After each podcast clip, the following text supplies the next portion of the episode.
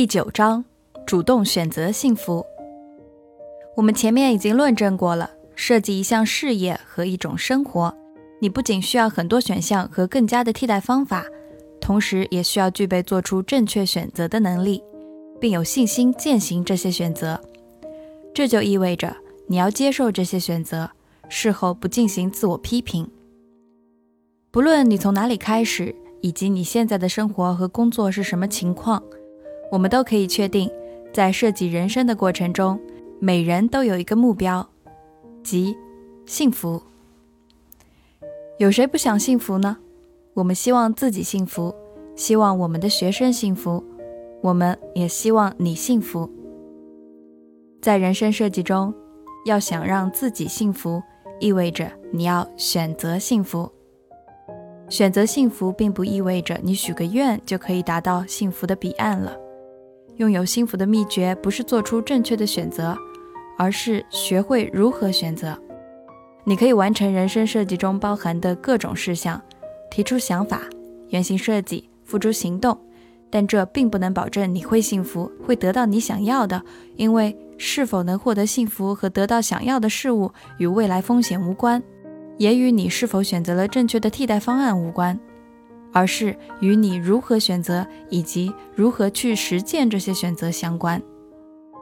如果选择不当，那么你所有的努力都会白费。与其说你是做出了错误的选择，还不如说你在心态上有偏差。一个好的、健康的、明智的人生设计选择过程，对于获得幸福至关重要。许多人正在使用的选择模式，不仅无法让他们从中领悟到真谛。而且他们在做出选择后也毫无幸福感可言。研究表明，一个人无法得到幸福，是由于他不了解重要选择的设计步骤。思维误区：要想幸福，我就不得不做出正确的选择。重新定义：没有正确的选择，只有好的选择。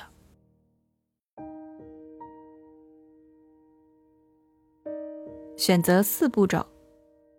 在人生设计中，选择过程包括四个步骤。首先，你需要收集并创建一些选项，然后进行筛选，缩小范围，只留下几个最佳选项，再进行最后的选择。最后一个要点是冥思苦想，做出选择。你要审慎思考自己是否选择对了。实际上，我们会鼓励你花上几个小时、几天、几个月，甚至几年去思考这个问题。人们可能会用好几年时间苦苦思索他们做出的选择，但是这样的思考太浪费时间了。当然，我们不希望你这么痛苦。这也不是人生设计选择过程的第四个步骤。在这个过程中，第四个步骤其实是让你放弃一些不必要的选项，向前看，直至完全接受你最后的选择。你需要理解每一个选择步骤，能够鉴别领悟选的好与不好。之间存在的重要差别，你要明白：选择恰当就会获得幸福，创造美好未来；选择不恰当就会给你带来不愉快的体验。步骤一：收集和创建选项。收集和创建选项是本书一直在探讨的问题。深刻认识自己，探索自身与周围世界互动的选项，进行原型体验设计。这些方法都有助于你在人生设计中生成你的思路、可替代的方案或各种可靠的选项。当然，在这个过程中，你要保持旺盛的好奇心，寻找各种潜在的精彩之处，注重行动，不要思虑过度。在这里，我们不再花更多的时间讨论选项如何生成，只是再次提醒你：写出你的工作观和人生观，绘制思维导图，制定三个奥德赛计划。就对话和体验进行原型设计，这些方法都可以帮助你生成选项。你可以在生活的各个方面使用它们。步骤二：缩小列表范围。一些人认为他们没有足够的，或者没有任何选项；另一些人和很多设计师则认为选择太多了。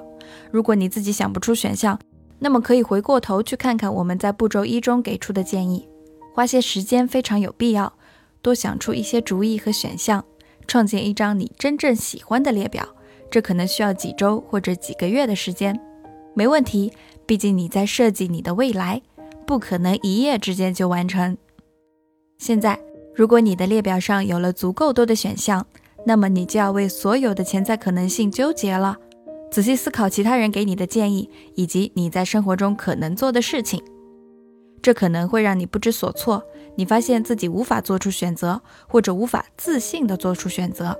你会觉得自己的功课做得不够，没有清楚了解每个选项。要是我有更多的信息，并且更清楚地了解这些选项，那么我就知道该选哪个了。然后你开始做更多的研究，进行更多采访，切身体验更多原型设计，结果还是没有用。这是因为信息不足通常不是核心问题。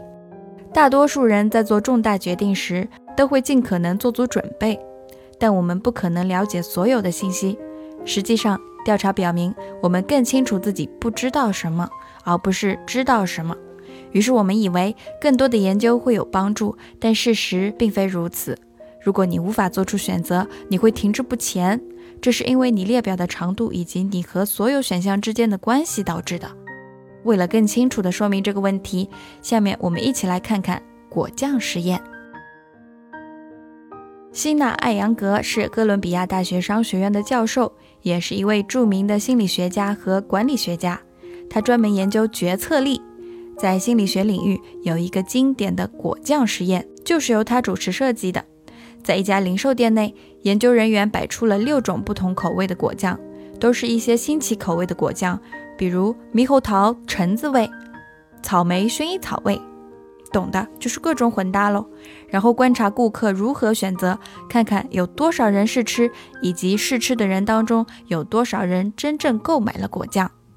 第一周。研究人员展示了六种果酱，有百分之四十的顾客停下来试吃，有百分之十三的顾客购买了其中的一种。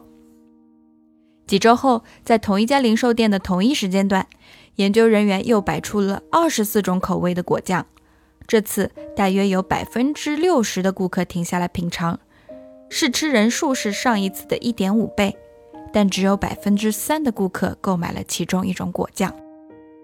这个研究说明了什么呢？首先，我们喜欢拥有多种选择。哇，二十四种口味的果酱，去看看。其次，选择太多会导致我们无法做出决定。这么多，不知道买哪个，那还是去买奶酪吧。事实上，如果选项只有三到五种，那么绝大多数人都能够有效地做出选择。如果面临的选项数量超过了这个区间，我们的决策能力就开始下降。如果太多的话，我们就无法做出选择了。这是人类大脑的反应方式。我们喜欢做选择，现代文化也推崇提供多个选择，获得多个选项，保留选择权，不要封闭自我。我们总是能够听到这样的想法，听起来似乎没错。但如果要做出一个恰当的选择，有太多选项就不是一件好事了。很多人都面临着选项过多的困境。如果你意识到选项过多就意味着没有选项，那么你就会重新思考这个问题了。如果选项过多让你望而却步，无法做出选择，那么你就等于一个选项都没有。记住，选项只有被选择、被实现，才能够创造价值，有益于你的生活。我们经常告诉学生，选项的存在是为了被选择。因此，当你面对二十四种口味的果酱时，其实你一种都选不出。一旦你明白了在决策时二十四等于零，你就能够轻松地进入下一个步骤——缩小范围。面对如此多的选项，你需要做些什么呢？很简单，删除其中一些选项。首先，把所有选项做成分类列表，每个类别再分成更小的子列表。这有助于你了解每类选项中的优先选项，但是你仍会因为选项过多而崩溃。这时就需要你删除其中一些选项了。怎么删除呢？在列表中划掉一些就可以了。如果你的一张列表中有十二个选项，删掉七个，重新写一遍，只保留五个选项，然后开始第三个步骤。很多学生和客户听到这个主意后，通常会感到不安，不能删掉那些选项。要是我删错了怎么办？我们理解大家的感受，但你要记住，如果选项太多，就意味着一个也没有，所以实际上也就没什么可怕的。另外，你不会删错的，这就是典型的披萨中餐效应。我们都有过这样的经历，例如艾德来到你的办公室问你：“宝拉，我们中午要去吃饭，一起去吗？”“好啊，当然。”“我们打算去吃披萨或者中餐，你喜欢哪种？”“都可以。”“好，那我们吃披萨吧。”“不，等一下，我想吃中餐。”在这种情况下，当你给出了第一个答案都可以时，你以为那就是你所想的。直到别人说出你不喜欢的决定时，你才知道自己有所偏好。可见，只有在选择后，你才会意识到自己的偏好。因此，当你缩减列表范围、删除选项时，实际上你什么也没有失去。如果你删错了选项，随后你会发现的。如果你的列表中有十二个选项，先不要管对错，你必须删除其中七个，然后重新写一张只包含五个选项的列表。如果错了，你会知道的。当我们告诉你一定要相信自己的时候，请相信我们。如果你面对这五个选项依然无法做出选择，那么最常见的一个原因是你对于删除的七个选项无法放手，删除它们让你感到痛苦。如果是这个原因，你一定要想办法解决。你可以把那张写有要删除的七个选项的列表烧掉，过两天之后再回过头来看看保留下来的五个选项。不要想着这张列表是删减后的，把它当做是一开始只有这五个选项。但是面对这五个选项，如果你不知道自己到底喜欢哪个，或者看不出它们之间有什么区别，那么你会发现自己处于不能失去的境况。这就意味着，这五个选项对你来说都具有战略性的价值，它们没有实质上的明显差别，它们都有用，需要你继续思考。关键是你在离开商店时能够挑选出一瓶果酱带走。步骤三：明智的选择。一旦你完成了前期的选项收集和缩减列表等工作，是的，你希望在前期收集很多选项却无法做出选择，那是因为你需要从这些选项中进行挑选。那么就可以开始下一步骤了，真正的做出选择。这一步有一定的难度。要想恰当的做出选择，我们需要知道，在选择过程中大脑是如何工作的。我们怎能才能做出恰当的选择呢？目前，科学家对大脑的研究取得了前所未有的进展。一九九零年，约翰迈尔和彼得沙洛维合写了一篇影响巨大的学术论文，提出了情商 EQ 的概念，并指出情商在获得成功和幸福过程中的重要性。在很多情况下，我们的情商和智商同样重要，有时甚至比智商更重要。一九九五年，《纽约时报》的科学作家 Daniel 戈尔曼在他的著作《情商》中推广了这一概念，自此，情商成为一种文化现象，被普及开来。在大脑中，帮助我们做决定的部分位于基底神经节，它从远古时期起就存在于大脑底部。这个部分是通过情感交流和原始而美好的直觉感受来传递信息的。戈尔曼把人类大脑中具有选择引导功能的记忆叫做情感智慧，即在生活中积累下来的对我们的生活有用或者无用的体验，以及我们在对决策进行评估时用到的经验。我们自身的智慧通过情感、精神以及。直觉，也就是身体的本能反应发挥作用。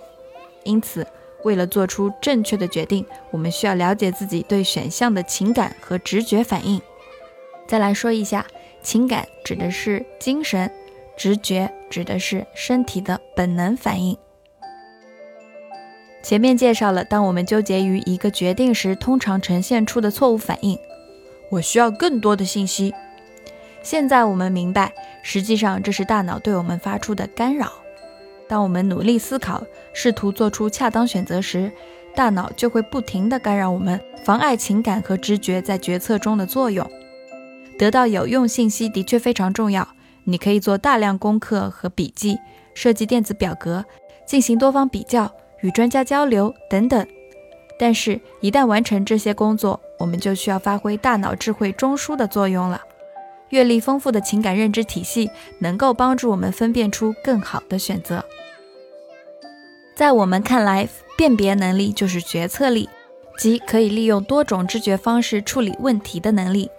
我们大多数时候使用的是认知能力，这种能力是非常可靠的、客观的、有条理的，并且以大量信息为依据。它可以帮助你在学校得到 A。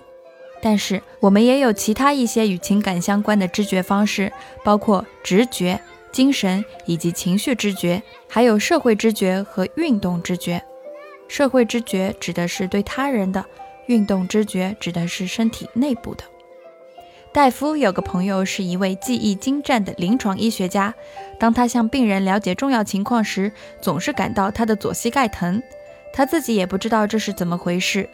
经过一年多的观察后，他逐渐相信他的膝盖反应会带来暗示，因此他变得更加明智，为病人提供的服务也更好了。步骤三的关键是通过运用多种知觉方式做出精明的决定，不要单纯的依赖认知判断。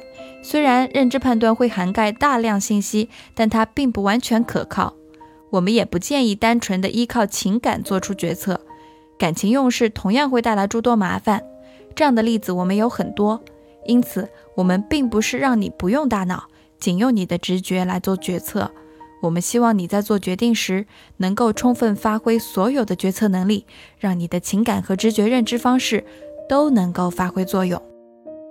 要想让多种知觉方式共同发挥作用，需要培养并且完善你的情感、直觉、精神知觉方法和意识。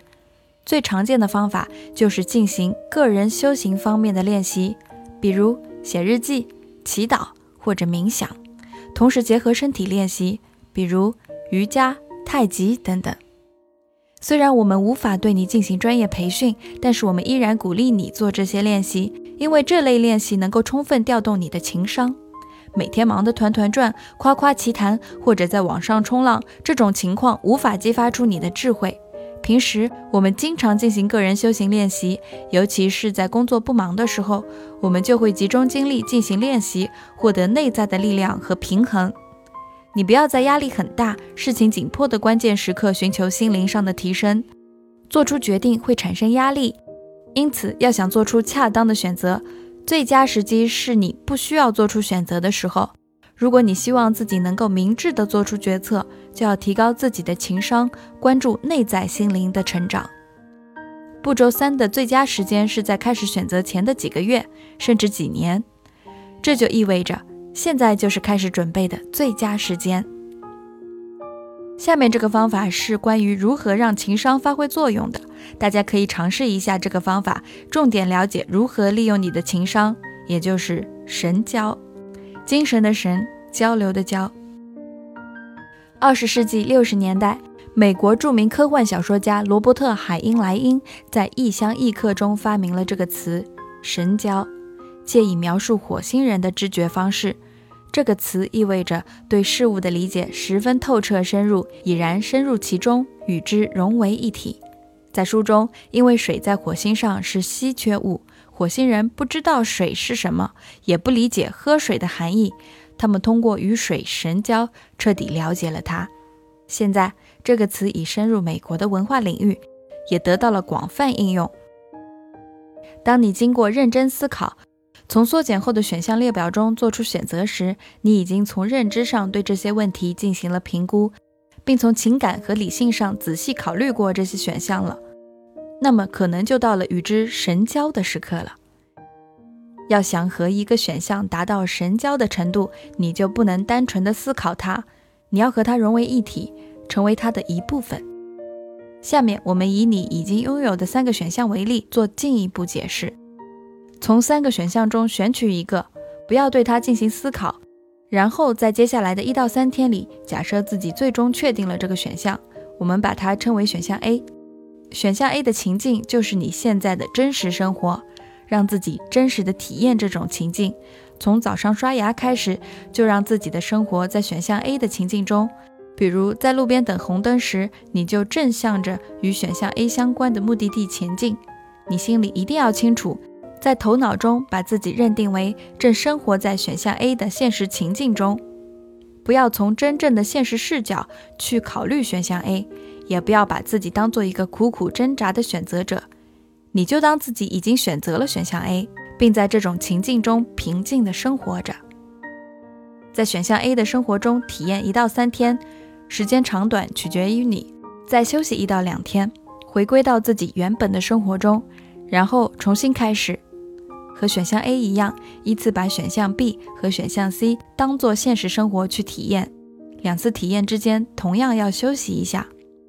最后对这些体验进行反思，看看你最想成为哪种人，最喜欢哪种体验。这个方法不能保证你会成功，但是通过这些体验，你将明白情感、精神、社交以及直觉等各类知觉方式在选择中的作用。我们可以利用它们弥补认知知觉在评估上的不足。